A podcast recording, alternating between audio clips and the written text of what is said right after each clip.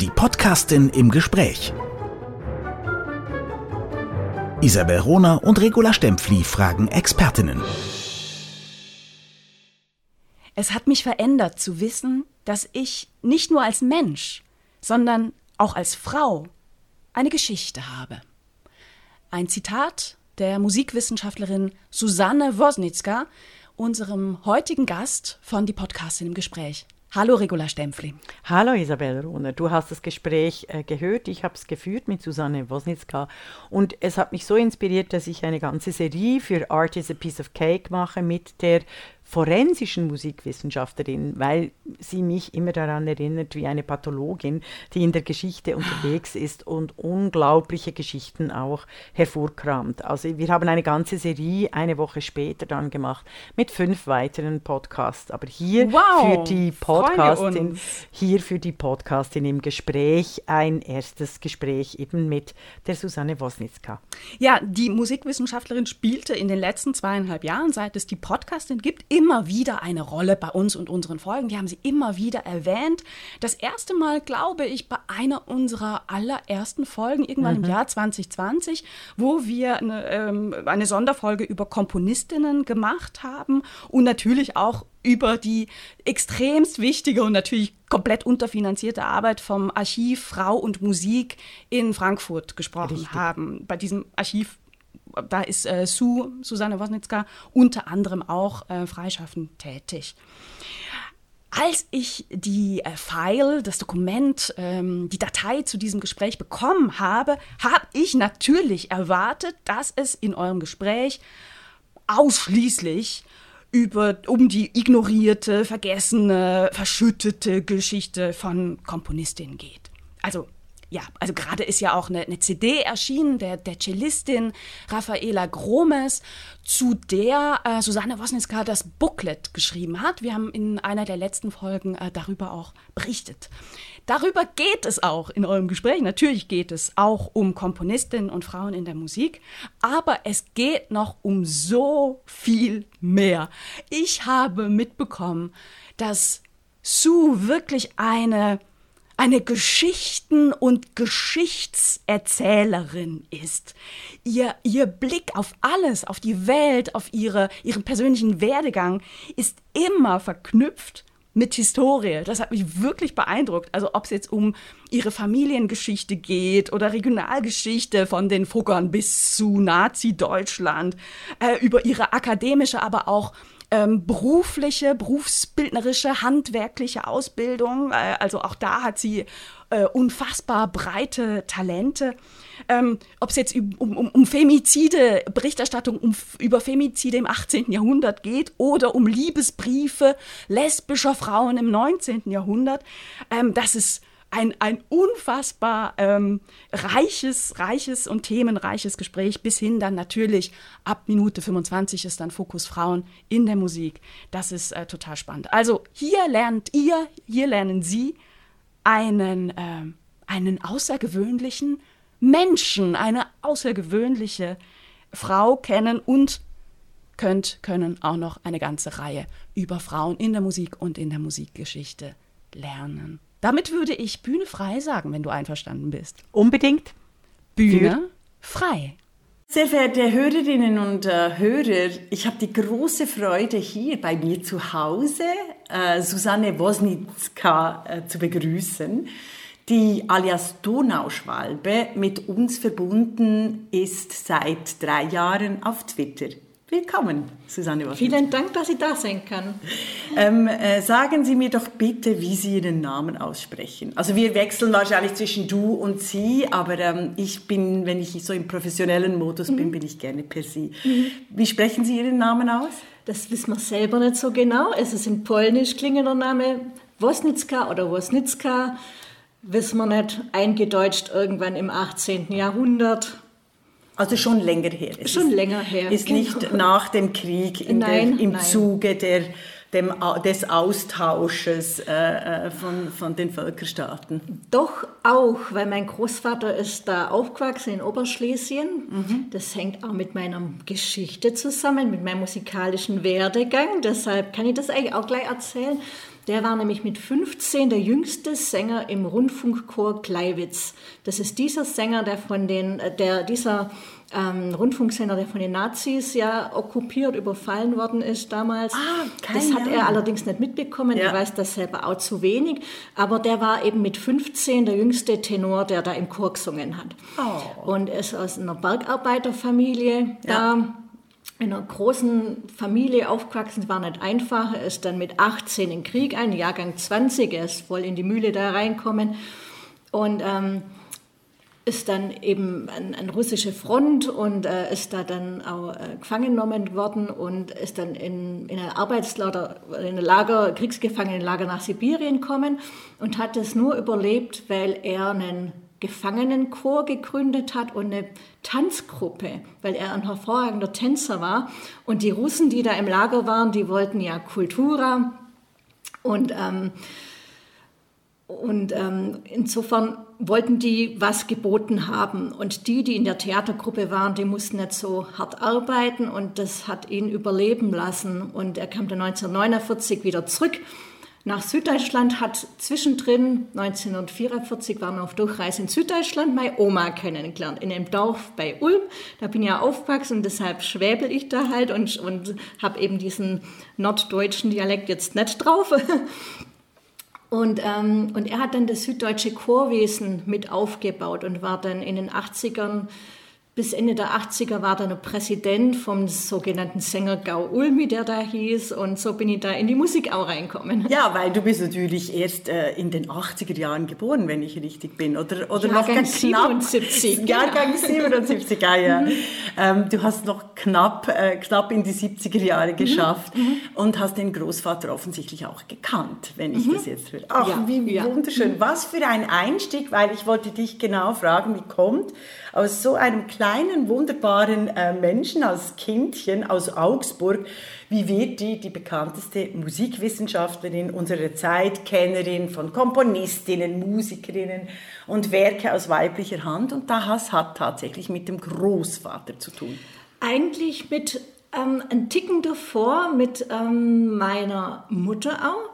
Die oder meine Eltern waren sehr, sehr Wien-affin und meine Mutter ist auch bis heute noch. Und es hat mit einer alten Tante zu tun, mit der Taufpatin von meiner Mutter, die nämlich Kammerzofe war bei Enkelin von Kaiserin Elisabeth, die ja, Ich die nach, liebe, die nach Waldburg Zeil- die nach schreiben. Waldburg-Zeil bei Isny äh, sich verheiratet hat. Ella hieß die. Die ist allerdings schon äh, relativ früh an Lungenentzündung gestorben, aber meine quasi Mitverwandte war eben bei ihr da im Schloss mit angestellt und die hat immer diese Stories von der Familie erzählt, Haus Habsburg und die durfte dann halt auch teils mitreisen und ja, und so sind wir da selber immer so Wien-affiner geworden. Meine Eltern selber ähm, Volksschule besucht, also ähm, ja, Also, ein, re, einfach quasi Genau, von der Sozialisation. genau, einfach. Mhm. Außer dass die klassische Musik oder auch die klassischen Genau. Geschichten Ja. dann quasi Ja. einen anderen bürgerlichen äh, äh, Erziehungs- oder Lebensstil, Kulturstil, diese Genau. Freude an der Schönheit bringen. Das, das ist Interessant. definitiv da. Und auch die Mutter von meiner Mama, meine andere Oma, die ich nie kennengelernt habe, weil sie früh gestorben ist, die, deren Lieblingssänger war Josef Schmidt. Der kleine, große Sänger Ja, mit ähm, Ein. Lied geht um die Welt und diese Ja. Hits, die er geschrieben hat und die er als Jude und als kleiner Mensch durfte, der ja nicht die großen Rollen auf der Bühne singen und äh, ist er dann so tragisch in der Schweiz oder an der Grenze gestorben, weil man ihn nicht hat Nicht reingelassen. lassen. Ja. Tragische Geschichte, aber das war ihr Lieblingssänger und den hat sie immer heimlich. Die waren auch nicht in der Heimlich. NSDAP, sondern ja, ähm, heimlich gehört. genau immer heimlich Ja. gehört, den Feind gehört. Und das sind einfach so, so Geschichten, die haben mich auch geprägt und dieses nach Verborgenem, nach Verbotenem und ja, diese Ja. Schönheit. Und meine Eltern, die haben sich auch immer mit, mit schönen Sachen immer einteckt. Und wenn es vom Flohmarkt war oder Ja. dass man alte Sachen richtet und nicht raushaut. Und so sind wir, bin ich da einfach aufgewachsen und habe diese Schönheit von klein an, auch die, die Schönheit in den ganz kleinen Dingen. Das ist immer so, das das kennen spricht und schätzen gelernt. Ja, genau. Ähm, für unsere Hörer und Hörerinnen möchte ich eben hier äh, betonen, dass äh, Susanne Wosnitzka eine der bestangezogensten äh, Frauen ist, die ich kenne. Es stimmt, also sie, du hast einen ganz speziellen Stil. Gerne auch, wenn du über die äh, 20er oder 30er Jahre redest, bist du in der Epoche gekleidet. Du trägst es auch hervorragend. Und jetzt, wenn du so erzählst, ähm, über, das denke ich, du bist eigentlich kein Kind eben der Ende 70er Jahre, 1970er Jahre, sondern wahrscheinlich ein Kind des 19. Jahrhunderts. War das schwierig als Teenager beispielsweise? Es gibt einen, ich glaube, einen Engländer, der heißt Pinsent. Mhm. Und der zieht sich, der wollte von klein an äh, historische Kleidung tragen. Und der schneidet die sich auch selber, also meistens so um 1800 rum, ja. fantastisch. Ich wollte als Kind, als Mädchen wollte ich schon immer einen Anzug haben und Krawatte und sowas. Ach, schon und als Mädchen? Als, ja, wollte ich schon super. immer.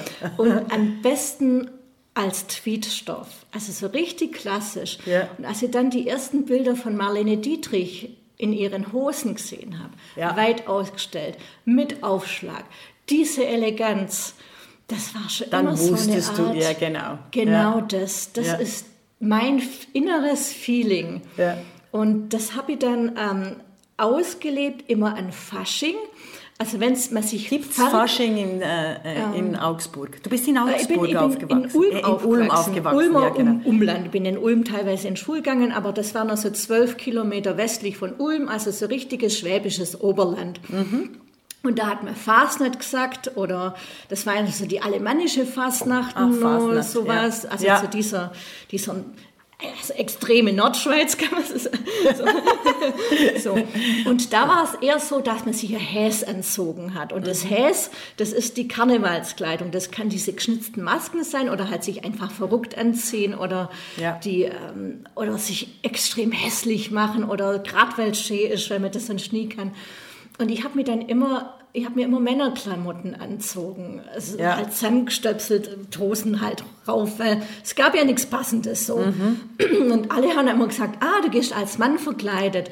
Und für mich war das aber nie eine Verkleidung, Verkleidung für mich war das eine Kleidung. Kleidung ja. Und das war die einzige Zeit im Jahr, wo ich mir habe so geben können, wie mich innerlich eigentlich ausdrucksmäßig auch fühle. Und das habe ich dann zum ersten Mal richtig gemacht, als ich 2005 ein Praktikum in Berlin gemacht habe. Berlin mhm. im Sommer sechs Wochen lang. Das ist sowieso toll. Mitten im Studium und dann in die Stadt reinkommen. Da habe ich Praktikum im Musikinstrumentenmuseum gemacht. Ja. Habe da Inventur gemacht, bin in Orgel gekrochen, alles gemacht. Ich, ja. Also ich mag ganze Jobs, ich bin mir dafür nichts zu schade. Das ist wunderbar, wenn ich die kleinen Pfeifler putzen kann. Mhm. Immer du bist auch handwerklich so. geschickt. Auch handwerklich, Also nicht genau. nur äh, quasi äh, schöngeistig, sprachlich unglaublich äh, talentiert, sondern handwerklich. Das ist eine ja, schöne Kombination. Weil ich viel gemacht habe, weil ich nach der Hauptschule auf Realschule oder in der Hauptschule auf Realschule gewechselt habe und danach eine Ausbildung zur Schreinerin gemacht habe. Ah, so kommt ja. es zustande. Ja habe die Ausbildung auch fertig gemacht. Es war relativ schwierig, weil in der Ausbildung selber ging noch der Betrieb bankrott und dann findet man als ja. Frau noch was. Das war nämlich in der Zeit, wo man getrennte Toiletten verlangt hat. Gesetzlich braucht man ja, auch ja. ist wichtig. Und damals war aber so, dass, ähm, dass es Toiletten auch für Frauen braucht und auf den Baustellen in den alten Betrieben spielt das, das keine Rolle. Ja, das, genau. halt also das war bei uns Anfang der 80er Jahren anders. Ja. Also das war kein Problem, als ich im Mythenke ja. am am äh, Zürichsee ausgegraben habe. Und, und ja, da habe ich auf jeden Fall aber äh, ewig, ewig doch ab, noch geschafft, Absagen ja. gekriegt und habe den geschafft ja. und habe dann aber nach der Lehre relativ schnell arbeitslos gewesen, weil ich zu einem Chef gekommen bin, der absoluter Frauenhasser war, auch seine eigene Frau nicht gut behandelt hat. Da war dann bloß nur zwei Monate und habe dann so dermaßen die Schnauze voll gehabt, habe nicht gewusst, was mache ich jetzt. Und dann ging meine Mutter zu einem ähm, Möbelrestaurator zufällig und der hat jemanden gesucht. Und meine Mom hat dann gesagt, ja, ich habe da eine Tochter, die hat eine Schreinerausbildung. Ja, okay, die kann morgen anfangen. Super. Und bei dem habe ich in einem halben Jahr mehr gelernt als in den drei Jahren Ausbildung. Vor allem, das ist mein, hat mein innerstes Wesen getroffen. Weil wegen mir sollen keine neuen Bäume verheizt werden. Ach, wie toll. Oh. Und wenn man dann einmal erlebt hat, wie so ein total zerschundenes Möbelstück. Ja. Den alten Lack wäscht man runter, Spiritus Stahlwolle, Shellac löst sich ab das mit, mit, Ja. äh, mit Alkohol. Und dann ist dieses Holz total nackt und bloß, hat keine Farbe mehr, kein Glanz. Und dann zum ersten Mal mit einem Leinöl anfeuern, nennt sich Ja. das, dass es den Glanz kriegt. Und wenn man dieses Gefühl, wenn es zum ersten Mal wieder ein Shellac trinkt, ist fantastisch. Ja, es ist Und wenn man- unglaublich ja, Also wenn, wenn man ja. die Verletzungen auch von so einem Möbelstück repariert, aber nicht so, dass es, dass es wie neu aussieht. Das darf man nicht machen, Ja. sondern es darf diese Verletzungen es darf haben. die Narben tragen. Genau, ja. es darf die Narben tragen mit einem Stolz. Wenn man das Stück dann wieder sieht, das ist mein Credo eigentlich. Und genau das mache ich heute mit den Komponistinnen auch. ja. Und so. Und, Zauberhaft. Ja. Also du bist, hast, also das ist ein ökologisches Manifest, was Mhm. du jetzt erzählt hast. Das äh, ist etwas, was mich äh, bei Sigmund mit Sigmund Baumann so umtreibt. Das Leben als Müll. Also er nennt es das Leben als Konsum, aber er beginnt eben Mhm. mit der Geschichte äh, der Zerstörung. Eben, also die alten Möbel einfach auf den Müll werfen. Das weiß ich jetzt auch mit der äh, Zusammenarbeit mit ähm, ugandischen und ghanesischen Künstlern und Künstlerinnen. Die machen ihre Kunstwerke aus Müll und schaffen, äh, schaffen dadurch äh, äh, Neues im Sinne eben von der Transformation. Und das würde tatsächlich äh, ein ökologisches Programm darstellen. Ja. Also diese, diese Reparaturgesellschaft, die, so, das, die hat so einen schlechten Ruf. Dabei ist es eigentlich eine Utopie. Ach, wie wunderbar. Also wir sind durch die Schulen und dann eine Schreinerin. Und hast du, aber Musik, du hast auch selber ein Musikinstrument gespielt. Genau, ich habe äh, Klavier gespielt, beziehungsweise bin mit Chorgesang eben aufgewachsen, Ja. weil meine Eltern, man hat ja damals jeden Chorwettbewerb mitgemacht, Wertungssingen. Und Ja, das war das- fantastische Gehörschulung, weil jeder Chor, auch wenn du zum Beispiel von Brahms Erlaube mir feins Mädchen, ein ganz fantastisches Lied, ganz zauberhaft, wie man auf verschiedene Arten das singen kann. Ja. Und das hat mich als Kind auch geprägt. Ich muss auch dazu sagen, wir sind auch nicht so viele. Ich bin schwerhörig, ich habe schon ein Hör mit Gehörschaden aufgewachsen. Wer genau guckt, sieht meine Hörgeräte. Habe ich gar nicht erkannt. Ja, genau. Ja. Und äh, dadurch und dies, durch diesen Chorgesang konnte ich mein Gehör aber trainieren Mhm. und das Gehirn. Also es ist ja nicht so, dass man einfach die Hörgeräte anzieht wie eine Brille und dann sieht man scharf oder hört scharf, sondern beim, bei den Ohren ist, äh, wenn man Hörgeräte kriegt, ich habe sie erst spät bekommen mit 18, 19, dann tauchst du krass ein in eine andere Gehörwelt und dein Gehirn braucht bis zu einem Jahr, bis es jedes einzelne Geräusch neu lernt. Und Das ist eine gute Schule, ist eine stressvolle Schule. Viele kommen damit gar nicht klar und tun dann im Alter fallen ihre Hörgeräte wieder weg, weil es ist ein Unterschied, ob du eine Hörwelt 19 Jahre hast oder 60 Jahre lang. ja. Und ähm, deshalb war für mich das Chorsingen ganz extrem wichtig, weil ich konnte mich selber dann hören und andere und konnte mich selber besser einordnen und die Töne wiederfinden und Ja. die Frequenzen. Und habe dann erst spät mit elf angefangen, auch Klavierspiel. Mhm. Ich habe es am Anfang gehasst, weil ich wollte im Sommer nicht in eine muffige Klavierschule sitzen, Ja, es sondern ich wollte hinaus. Ja. Ja. Und meine Schwester wollte aber Klavier lernen und für zwei Kinder war es billiger. Ja, und dann klar. bin ich halt einfach mitgeschickt worden und habe in dem Moment, wo ich ins Klavier gesessen bin, aber gemerkt, das ist zum ersten Mal ein Instrument, wodurch ich mein Innerstes ausdrücken kann, wo ich das rauslassen kann, die, die Gefühle, die mich da fluten. Ich habe kein Ausdrucksmittel so richtig gehabt und das war's dann. Ich habe innerhalb von zwei Jahren bei Jugend musiziert mitgemacht, auf Regionalebene. Also jetzt nicht großartig, aber es war Ja, ja, eine also interessante Lehre, auf dieses Jahren ist- Niveau dann ja. auch gleich zu kommen, weil ich richtig Bock drauf gehabt Ja. habe. Jeden Tag hin, dass meine Mom manchmal gesagt hat, also ich hatte es nie gesagt, aber hinterher irgendwann schon erfahren, dass sie manchmal dachte, jetzt wäre es schon wieder nett, wenn das Kind einmal wieder aufhört und was anderes macht. so, Aber, das du stürzt dich dann eben, wenn Ventil. dich was begeistert oder interessiert, Dann bin ich dann voll bist dabei. du, genau, du Voll bist drin. Mhm. eine, ein, ein Vollblutmensch. Also du machst Ja. keine halben, halben Sachen. So Ja. habe ich äh, äh, äh, dich äh, kennengelernt, also sie kennengelernt eben. Ich wechsle immer zwischen sie und du. Das mit dem Singen finde ich eh eine der wichtigen Bildungsforderungen, die ich unbedingt in Deutschland, Österreich und der Schweiz wieder einführen möchte. Wir haben auch noch äh, jeden Tag in der Volksschule äh, haben wir zusammen drei Lieder gesungen zu Beginn des äh, Schulunterrichts.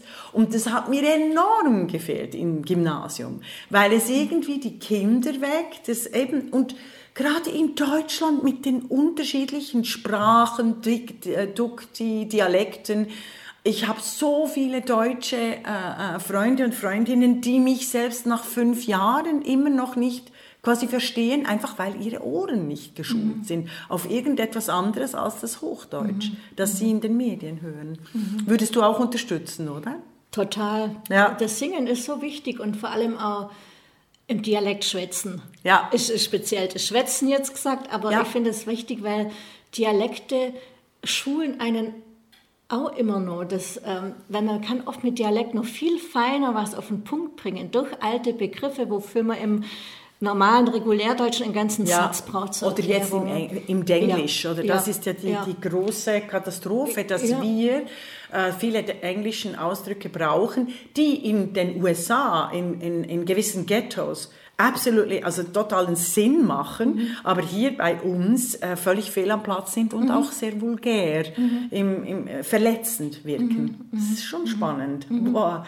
Also wir sind ähm, äh, äh mittendrin. Du als vielseitige Schreinerin, Musikerin, ähm, wie kamst du dann zum Archiv Frau und Musik in Frankfurt am Main? Wie das zustande kam, das ist auch eine tolle Geschichte.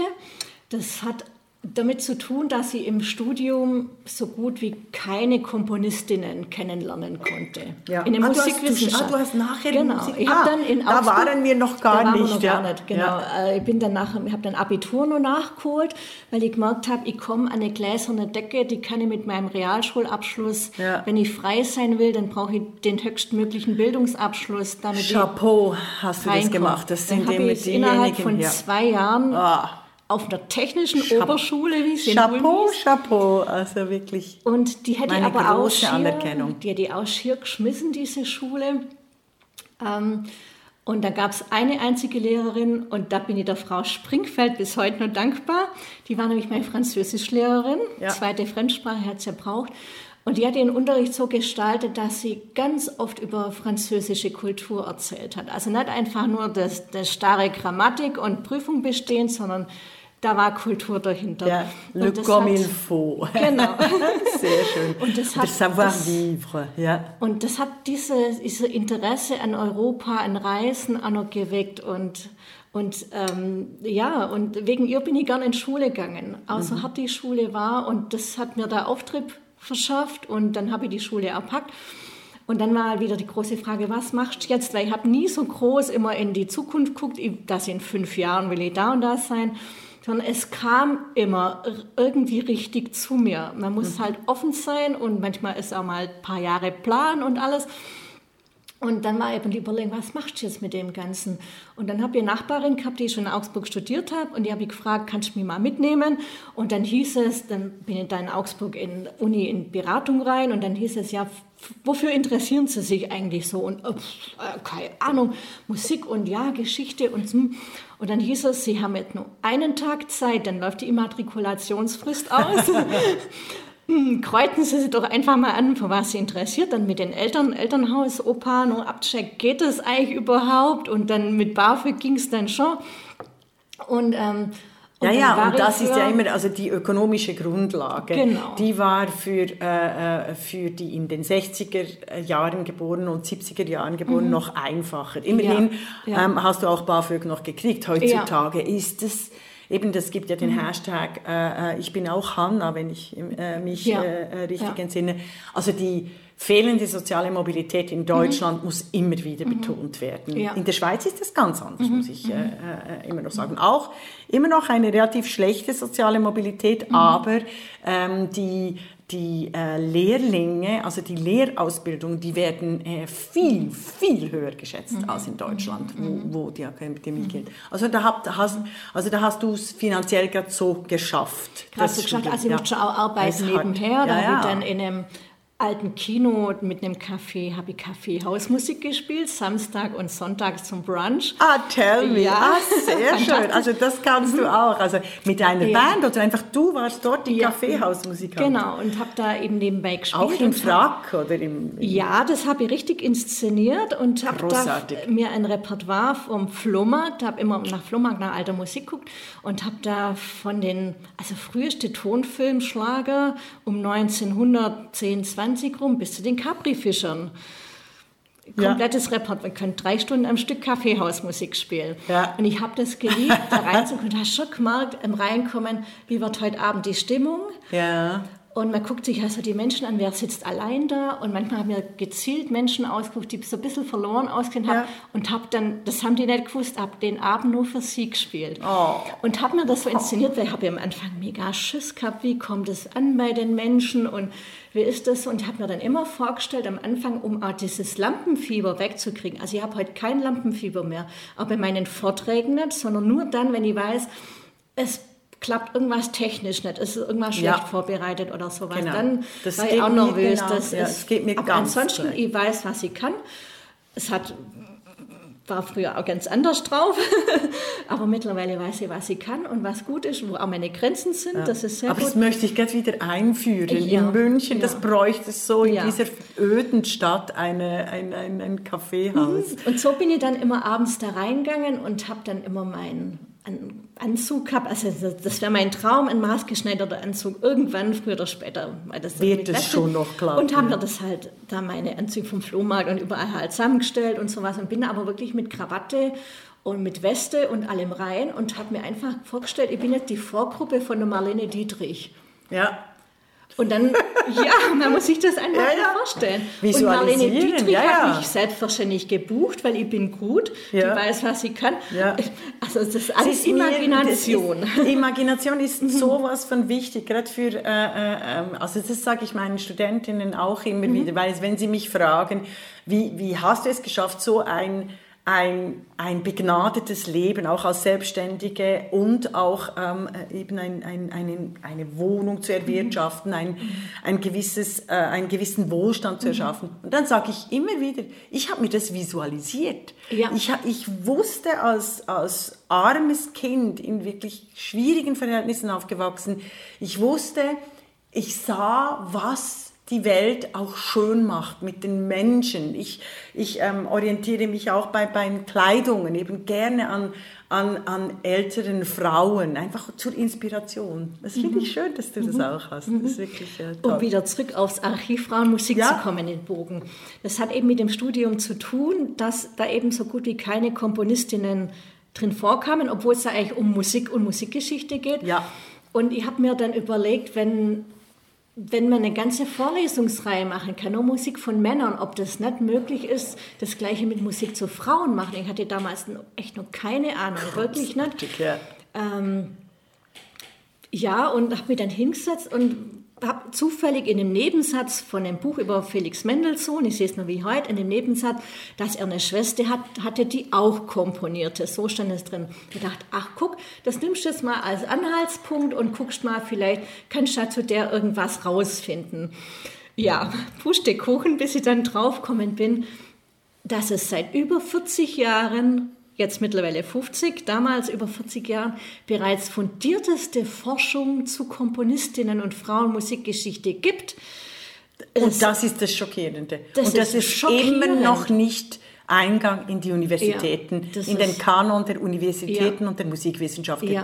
gefunden hat. Das ist immer noch nicht Eingang in die äh, klassischen Medien, in die äh, Ö2, SRF2 und so weiter. Ich bin fassungslos. Okay, also du Und hast das das war wirklich ja? schockierend, als ich mir dann gesucht habe, wo gibt's was und habe mir eine Aufnahme besorgt von einem Stück von Fanny Hensel. Ich glaube, es war sogar ihr Gondellied. Ihr Bruder hat ja auch eins, aber hören Sie sich mal ihr Gondellied an. Ich bin in Tränen ausgebrochen, weil das so dermaßen zauberhaft und fantastisch und Oh. Ja. genial war. Und es hat gleichzeitig eine alte Wut in mir neu erfasst, erfacht. Und die, man braucht also gewisse Wut. Man braucht ein, Wut. ein Antrieb. Ja. Wut Ja. ist ein guter Motor Ja, finde ich auch. Ja. Es ist ja nicht Hass, sondern es ist eine, genau. eine Energie. Es ist eine positive. Ich, es ist eine positive Ja. gestaltende Energie. Genau, es. Mhm. ist keine, zerstö keine zerstörerische Wut. Obwohl man das Patriarchat manchmal schon brennen lassen kann.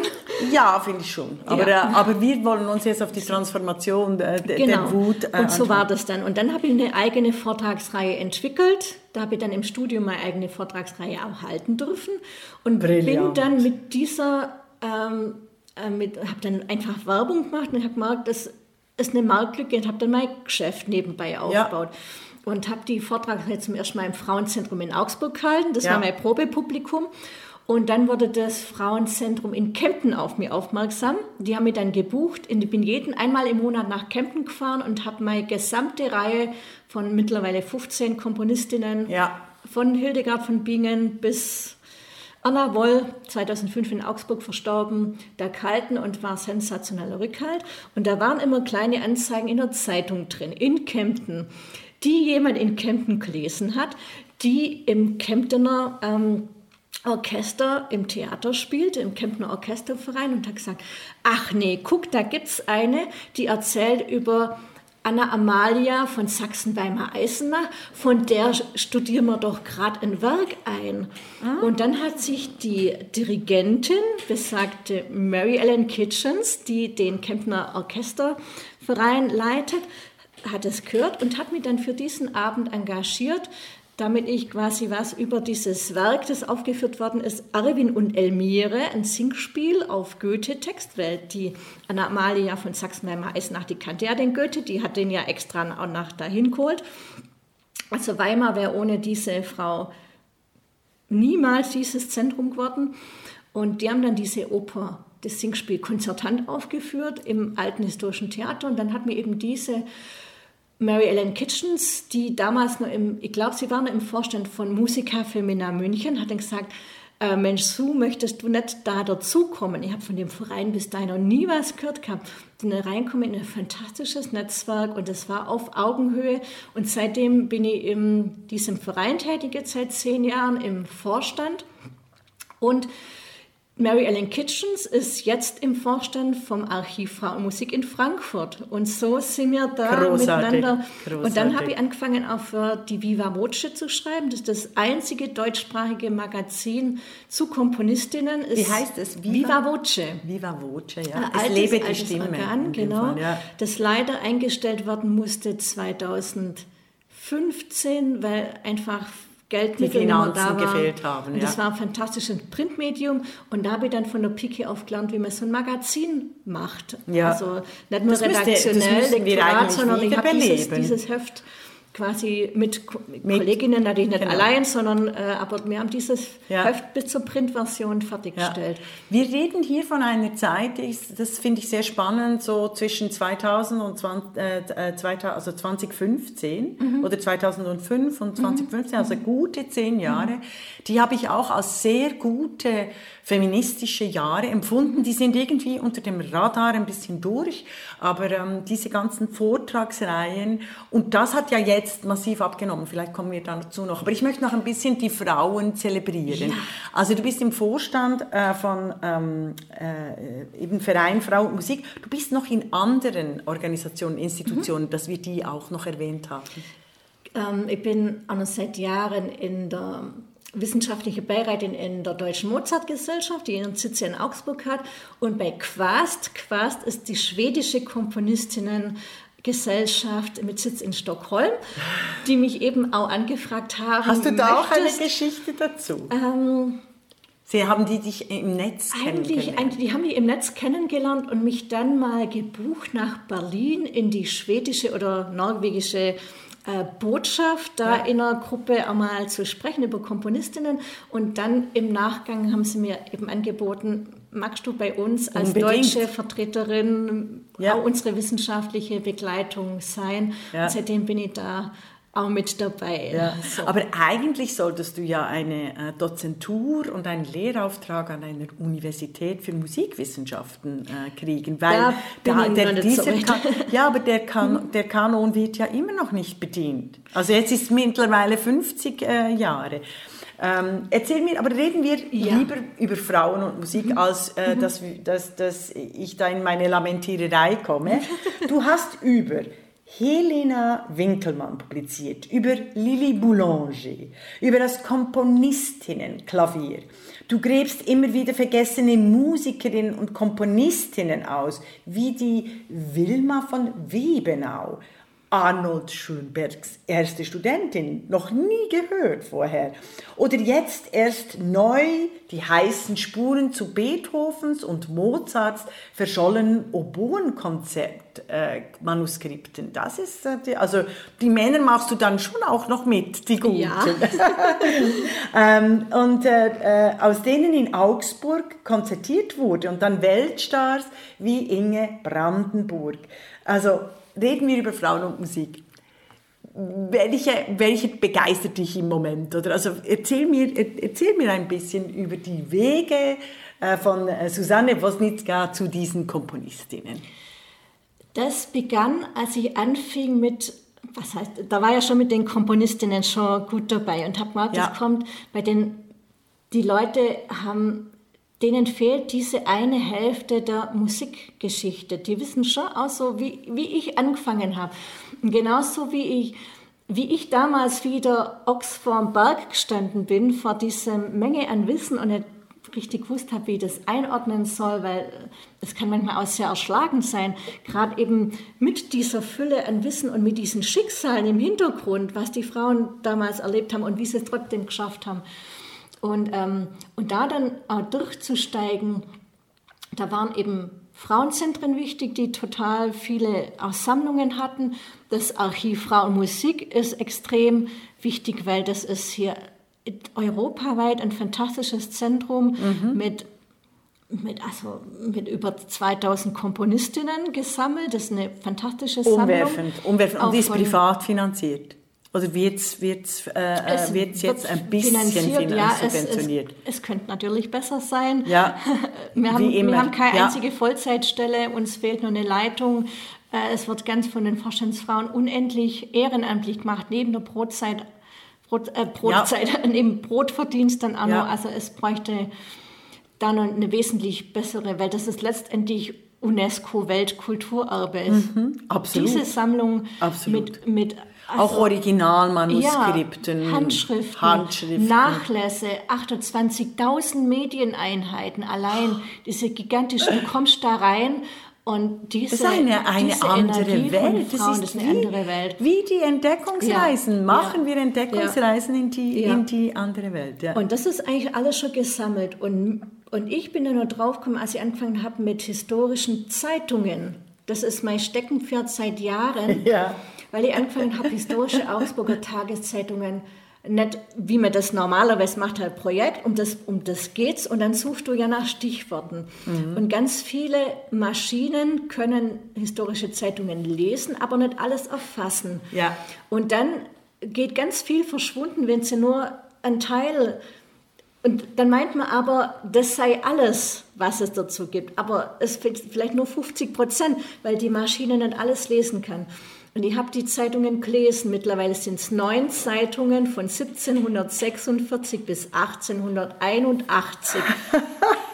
gelesen, gelesen. Also es, es klingt wirklich total... Es erstaunt mich nicht, dass du eigentlich nicht im 21. Jahrhundert manchmal Nein, lebst, ja, sondern ja. im 18. und, und also Anfang es war wirklich crazy, weil manche, manche Jahrgänge, die gibt es nicht digitalisiert. Da bin ich jeden ja. Tag von Montag bis Freitag rein und habe dieses historisches Papier in der Hand gehabt. Wie das riecht, wie sich das anfühlt. Und du weißt nicht, was dich erwartet auf der nächsten Seite. Und anfangs waren es halt nur Musiknachrichten und irgendwann kamen die ersten Femizide, 18., bis 19. Jahrhundert, und die weichen im Wortlaut nicht ab von den heutigen Meldungen. Immer nur das gleiche System dahinter, gleiche Tatvorgänge. Frauen wollen sich trennen, Männer Schon, kommen ja. nicht klar. Hochinteressant zu Abtreibungen, historischen mhm. Sachen, zu Kriminalfällen, Frauen. Ähm, zur, Un, ja, zur also Unsichtbarkeit von. Frauen, die Genau. sehr viel geleistet haben in der Zeit Ja, und von denen wir überhaupt nichts mehr wissen. historischem Reisen, zu historischen Historisches. Reisen Hochinteressant. Ja. Wie reiste man als Frau? Wie musste man anders reisen? Und da kamen eben, waren aus ganz kleinen Zeitungsmeldungen, kam oft durch ein bisschen Recherche was immens Großes Große raus. Geschichten raus, ja. An, an einer Sache, da arbeite ich auch noch dran, sind 300 Liebesbriefe von Frau zu Frau im 18. Jahrhundert. Ah. Im 18. Jahrhundert, ja, ist, ist viel bunter als wir wissen. ein 300 großes- Liebesbriefe von Ja. Frau zu Frau. Wie hast Teils denn- mit wie hast- Blut geschrieben. Oh, so modern, so modern kann, können wir gar nicht Ja. sein wie die Ja. Frauen damals. Wie hast du die gefunden? Auch eben im Archiv? Recherchiert. Das ist eine andere Ja. Geschichte, da kann ich Ja. nicht allzu viel erzählen. Ja. Aber im Zuge dessen sind in diesen Zeitungen sind eben wahnsinnig viele Namen rausgekommen Mhm. von Begebenheiten zu Ballonfahrerinnen. Man, Ihr könnt ein Buch schreiben mit Mhm. Zur Ballonfahrerinnen-Geschichte mit neuen, komplett neuen Namen. Weil wahrscheinlich der erste Mensch, der in Deutschland überhaupt in den Ballon geflogen ist, eben kein Mann war, sondern, Sondern eine wahrscheinlich eine Frau. Und das in Augsburg. Ja, großartig. Oder ähm, Ja, Augsburg war viel moderner ist- als, als das- wir ja, äh, das wissen. Mit den Fugen hat es schon begonnen im, äh, in der frühen Neu- Neuzeit, ist klar. Ja. Also Genau. Augsburg ist abgestiegen im 21. als absoluter Jahrhundert. Verkehrsknotenpunkt auch nicht nur auf, äh, Nicht nur mit Sachen, Fugen, sondern mit Musikgeschichtlich, sondern musikgeschichtlich. Ja. die da transportiert wurde eben auf diesen Reisewegen. Und so konnte eben historische Konzertanzeigen rauslesen und entlesen, weil hm, das hängt auch wieder mit den Zeitungen zusammen. Es war nicht in jeder Zeitung das Gleiche drin. In einer waren nur die Reiseankündigungen, wer wann woher kommt, auch mit Berufsbezeichnungen. In der zweiten Zeitung war dann eine Konzertankündigung und eine dritte, andere Zeitung hat Konzerte nachbesprochen. Und nur wenn man diese drei Zeitungen chronologisch zusammenbringt, ergibt es ein Stadtbild, wie es dichter nicht sein kann. Und dadurch kann ich seit zwei Jahren Clara Schumann in Augsburg nachlesen, bis hin auf wessen Klavier sie gespielt hat, wer dieses Klavier gebaut hat. Also solche Feinheiten. Ja, ja, das ist. Äh, Und, ähm, also unbedingt. das Das wenn ich Mhm. dir zuhöre, äh, äh, kommt mir eben Andrea Wulff in den Sinn, die Ja. sich auf den Spuren von Alexander von Humboldt begeben Mhm. hat. Ein Mann, der eigentlich völlig äh, erforscht schien und eine umwerfende Biografie zu ihm geschrieben hat. Also das Mhm. könnte, aber bei dir ist das ja das Problem, dass es ja nicht nur Clara Schumann ist, sondern es sind ganz viele andere Musikerinnen. Mhm. Eben die Fanny Hensel hast du erwähnt, wer noch? Eben Wilma von Webenau, ganz wichtig. Erzähl mir ein bisschen von fantastisch. Wilma von Webenau. Das hing damit zusammen, dass in, Augs äh, in München, Münchner Stadtmuseum, die hatten eine fantastische Ausstellung, die hieß Ab nach München, Künstlerinnen um 1900. Ja. Weil München hatte Malerinnenakademie gehabt Ja. und da hat man von diesen Malerinnen wieder Bilder, die in dieser Zeit entstanden sind, wieder zurück nach München geholt an den Entstehungsort. Und da sind wir von MFM München, Musica Femina München, angeschrieben worden, ob wir nicht was zum Rahmenprogramm beitragen können. Eine Komponistin, Ja. Musik um 1900 aus der Feder von einer Frau, die München-Bezug hat. Und da habe ich angefangen zu recherchieren, bin tatsächlich über eine gestolpert, einen minimals kleinen Wikipedia-Artikel. Ich habe gedacht, Moment, erst der Arnold Schönberg, Schön- Schönberg, den Namen kennt man ja klar, logisch. Der hatte Schülerinnen, noch nie gehört Noch nie gehört. Ja. recherchiert, eine Bachelorarbeit gefunden Ja. von einer Wienerin, eine großartige Bekannt, wo drin steht, dass er 50 Schülerinnen hatte. 50. Umwerfend. Und dann hat es mir auf gut Schwäbisch den Vogel ausgehauen. Ich dachte, wo sind die alle? Genau. Wo sind die? Und ähm, zu dieser Wilma von Webener war schon ein bisschen bekannt. Man weiß auch, wo ihr Nachlass ist, zumindest der musikalische Teil, nämlich in der ÖNB, aber ist so gut wie nichts verlegt. Was ist die Sachen. ÖNB? Österreichische Nationalbibliothek Ja, in Wien. ja, die ein ÖNB. sehr schöner Ort, Fantastisch, vor allem wesentlich besser ausgestattet als deutsche Archive. Das Ja. ist dann auch. mm. Und dann habe ich angefangen zu recherchieren und ähm, konnte Londoner Konzerte von ihr rausfinden und vor allem, wer ihre Klavierlehrerin in Wien war. Von welcher Zeit sprechen wir? 1900. Ja, 1900. 1900. Wilma von Webenau ist in Istanbul aufgewachsen und geboren worden. Hochinteressant, mhm. weil ihr Vater da bei der kaiserlich-österreichisch-ungarischen Eisenbahn mhm. als Übersetzer und Botschafter angestellt war, die auch bis nach Istanbul reichte. Und, ähm, und Schönberg hat Geld braucht in der Zeit, schlicht und einfach hat dann äh, Studierende oder Studenten ja, klar. Ja. Und äh, Wilma von Webener war aber nicht offiziell an der Uni, weil das war für Frauen nicht üblich, aber Privatstudentin. Wurden sie und, aufgenommen, ähm, richtig. Und der hätte sie auch nicht genommen, wenn sie nicht gut gewesen wäre. Ja, selbstverständlich. Und deren Oma allerdings, hochinteressante Frau, die war wiederum eventuell eine Enkelin von Wolfgang Amadeus Mozart, weil deren äh, Vorfahre, ja. genau, äh, Franz Xaver Wolfgang Mozart, der hat was wahrscheinlich eine Liebesaffäre mit Wilma von Webenaus Oma gehabt. Mhm. Es ist nicht, nicht bestätigt, es wird aber auch nicht ganz mhm. abgestritten. Es ich finde einfach Geheimnis. diese reichen Geschichten, mhm. von denen wir nichts erfahren in mhm. den unzähligen mhm. Mozart-Biografien oder Schönberg-Biografien, die natürlich alle durch die Frauen mit, mhm. mitgelebt also, werden. Das ist mittlerweile bekannt, aber eben halt, wer diese Klavier Lehrerin von, von der Wilma von Webener war. Woher ja. sie das hatte, weiß man nicht. Das war nämlich die äh, Klavierbegleiterin von den, vom Helmesberger Quartett und von Arnold Rosé. Hm. Also, ah, also, große Namen. Also die, ja, die, die hat wirklich, wirklich die ja. Crème de la Crème unterrichtet. Ja. Und sie hat auch komponieren so. Äh, gelernt bei Arnold Schönberg. Äh, oder, die hat, oder, genau, genau. oder dirigieren, genau. aber dirigieren nicht. Dirigieren nicht, Von genau. den, von den äh, Dirigentinnen haben wir ja noch gar nicht gesprochen. Genau. Also das war ja auch mhm. Verboten. Das ist ja...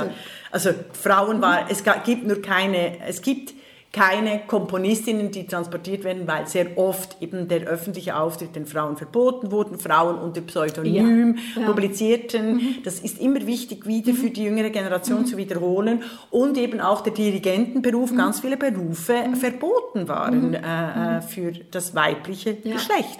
Wie die Wiener äh, wie die Wiener, wie heißen sie, Wiener Musikfreunde, also die das Neujahrskonzert äh, aus ähm, ausüben. Die haben ja eine ganz üble äh, Frauengeschichte. Aber zurück zur, mhm. oh, du, du, hast, also schreib doch ein Buch über sie. Also du mhm. hast jetzt einen Wikipedia-Eintrag mal über sie.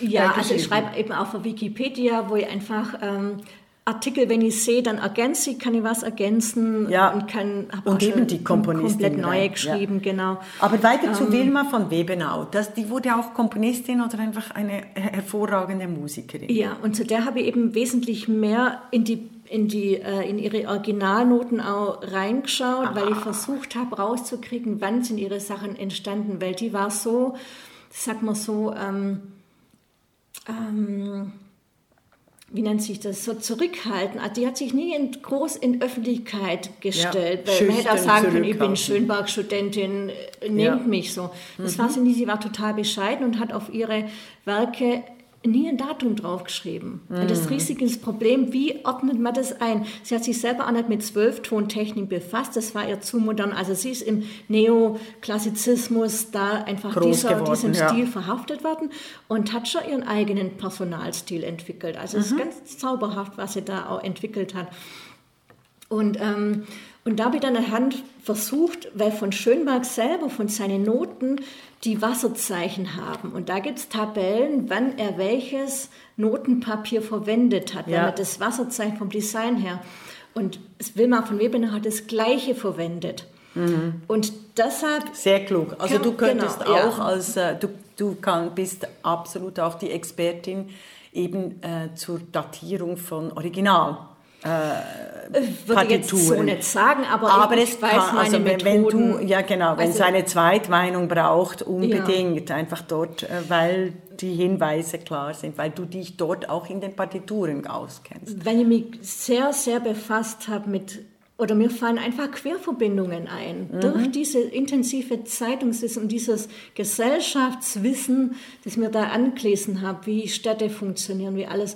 Ich kann einfach schneller Querverbindungen mhm. herstellen, wo andere aufgehört haben zu suchen. Da finde ich, das ist zum Beispiel bei dieser Mozart-Beethoven-Geschichte mit dem Oboen-Konzertmanuskripte von Mozart, ist es, ähm, weiß man, wie das geklungen hat, aber man hat das Original nie gefunden, sondern nur eine Abschrift. Ah. Von Beethovens Ob- Oboenkonzert Ja. Ja. weiß man gar nichts. Da Ja. gibt es ein paar Schnipsel in einem, in einem äh, Notizbuch und dann hat man halt irgendwann mal eines drumherum konstruiert, aber Ja. ist halt nicht Ah, sehr, Das- sehr spannend. Eben, das sind wirkliche, Ja.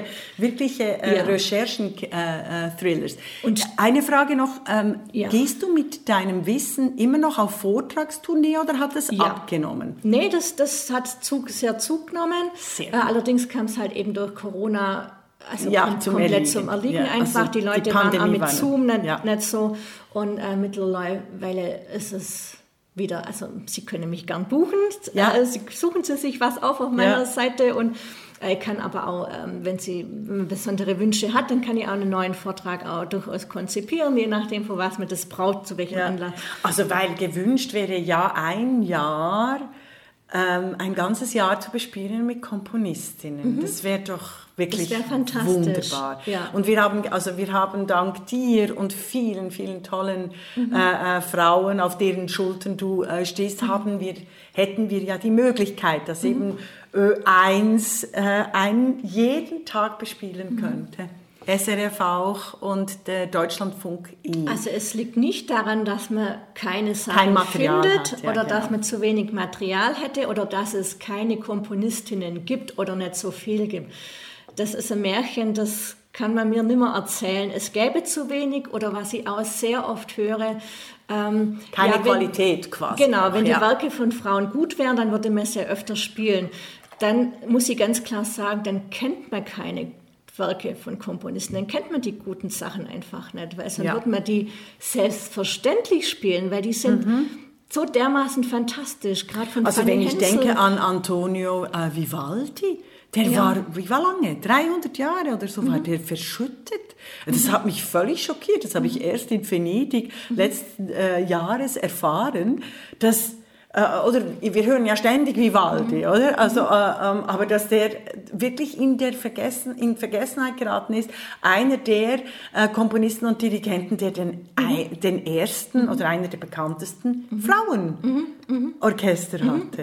Also, Der hat die Frauen gefordert, das waren ja diese Scuole, die aus diesen ähm, Mädchenwaisenhäusern eben entstanden sind, weil das war eine andere Wertschätzung. Im 18. Jahrhundert gab es auch einige Frauen, die regulär an Universitäten studiert haben, die mit 16 schon ihren Doktor gemacht haben, mit 17 Professorinnen waren und eben für so, äh, Philosophie und Mathematik, also richtig anerkannt, die bei ihren ähm, bei der Promovierung hinterher auf, auf den Schultern von Männern durch die Stadt tragen worden sind im Jubel. Das ist fantastisch.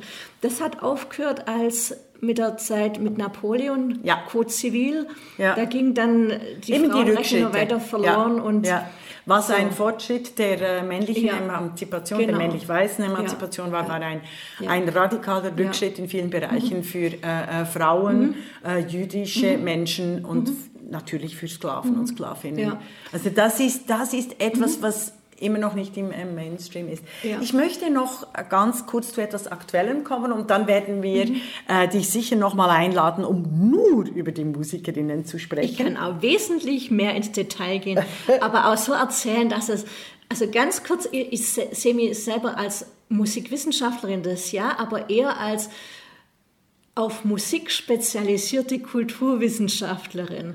Ja, Und- das klingt aber immer noch Ja. zu wenig. Also ich, Ja. ähm, ich finde eben Frau, äh, Frau und Musik, also du bist Frau und Musik oder irgend, also ich habe ich habe mir noch keinen Brand überlegt, aber irgendwas äh, Klingendes, um, um tatsächlich die äh, privaten und öffentlich-rechtlichen äh, Radiostationen und auch Fernsehstationen darauf aufmerksam zu machen, dass es höchste Zeit ist, statt immer die äh, Uraltprogramme zu, zu repetieren, in, oft auch in neuer Interpretation, ist auch gut, aber wirklich mal äh, die, die Hälfte der Musikgeschichte zu Weil präsentieren. eine Emilie Meyer hieß nicht umsonst zu Lebzeiten schon der weibliche Beethoven. ah, das wusste ich nicht.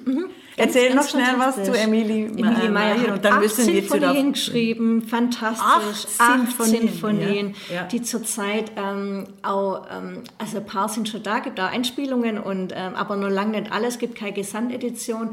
Und die hat eben von Kaisers und Königs gespielt und ist fantastisch ähm, da aufgenommen worden und ging, sobald sie tot war, ja, war sie wieder in der Versenkung verschwunden. Und das hängt eben auch damit zusammen, wer hat Musikgeschichte geschrieben. Ah Ja, das ist immer dasselbe. Das ist ja, immer sie, dasselbe, werden, sie sind ja. Mhm. bekannt, dann werden, also zuerst werden sie ignoriert, äh, dann werden sie aber aus eigener Kraft bekannt, leisten äh, überdimensional äh, Kreatives Mhm. und dann nach dem Tod verleumdet und vergessen zu werden.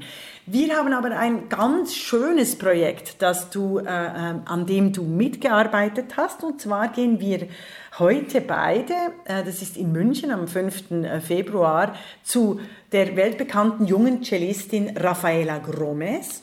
Und du hast zu ihrer neuen Doppel-CD, die da heißt Femme, das Booklet geschrieben. Großartig. Also erzähl vielleicht noch, wie es zu diesem Projekt kam. Und also du hast eben Fanny Hensel, du hast Laura Netzel, du hast Rebecca Clark, du hast Luise, Al, Le, Louise Adolpha Lebeau, noch nie gehört, ähm, äh, beschrieben. Und sie spielt die Frauen, die Komponisten denen ein. Oder Dolores White, äh, 1932 geboren, Lera Auerbach, sollten wir vielleicht kennen, äh, 1973 geboren. Erzähl, wie es zu diesem wunderbaren Projekt kam. Und zwar war das so, so habe ich es aus dem Mund von Raffaella Grummes auch gehört. Ich bin nicht von Anfang an bei dem Projekt dabei gewesen, sondern als letzte dazu, als alle Stücke so parat waren oder Ah, Sie haben sie selber ausgesucht, die, die genau, Musikerinnen, das, genau. ja. Und das hängt aber auch damit zusammen, dass Raffaela davor kein so ein Auge für Komponistinnen hatte, weil es auch in ihrem Studium Ja, nie dran kam. Ja, Und I know. Das ist es, so. ja, es, es wird jetzt demnächst ein Interview in der Emma erscheinen, wo sie darüber erzählt und sie hat gesagt, diese Platte hat sie zur Feministin gemacht. So, das ist der O-Ton. Ja. Wie sie dazu kam, sie hörte die Podcastin, nämlich die Podcastin ist ihr Lieblingspodcast-Reihe. Und äh, da habt ihr zwei ja auch schon Isabel ab und und ich, von mir erzählt, Susanne genau, Woznicka, so ja, als genau. Donauschwalbe von Ja. Twitter. Und, ähm, und der Name, den Namen hat sie dann gegoogelt und guckt, was, was ist das? Und landete dann auf meiner Webseite und hat sich da die Artikel und Blogbeiträge und hat dann noch ein bisschen mehr gefragt, ja, ähm, passt das? Würde die dazu passen? Und dann Ja. hat sie den Tipp gekriegt, doch. Also Ja. wenn ihr eine wollt, die mit Herzblut dabei ist und äh, sich wirklich da reinhängt, dann nehmt die. Mhm. Und dann hat sie mich kontaktiert, ob ich da dabei sein will. Und ich kannte sie damals zu dem Zeitpunkt auch nicht wirklich. Und habe mir dann das anguckt und habe gesagt, doch, das hat... Und herausgekommen ist äh, äh, nicht nur ein enorm kluges Booklet, sondern ähm, auch ein sehr schönes Booklet zu einer äh, Doppel-CD, äh, die einfach umwerfend, umwerfend klingt und die alle von uns kaufen sollten, weil wir ja immer wieder sagen, die Enteignung von Frauen wirkt bis heute mit. Und wir können heutzutage wirklich was ändern, indem wir eben die Frauen fördern. Ich habe die letzte Frage, wir sind leider schon am Schluss äh, unseres ges wunderbaren Gesprächs angelangt. Stellen wir uns vor, es käme eine Fee und die würde dir einen Wunsch erfüllen. Hättest du da einen? Da gibt es schon ein paar mehrere.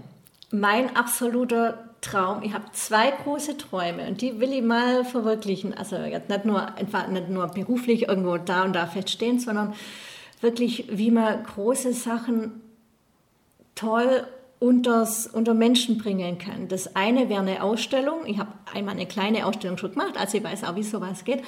Es bräuchte halt Mittel und Zweck und Wege. Kann man bestimmt organisieren, wenn man noch weitere Begeisterte findet. Und zwar möchte ich mal eine Ausstellung machen, sieben, acht Räume. Im allerletzten Raum weiß auf einem Podest eine einzelne Originalhandschrift von Fanny Hensel von dem Lied. In diesem Raum erklingt dieses Stück in Dauerschleife. Und in allen anderen Räumen davor den Weg, den es gebraucht hat, damit wir heute dieses eine Stück auf CD hören können.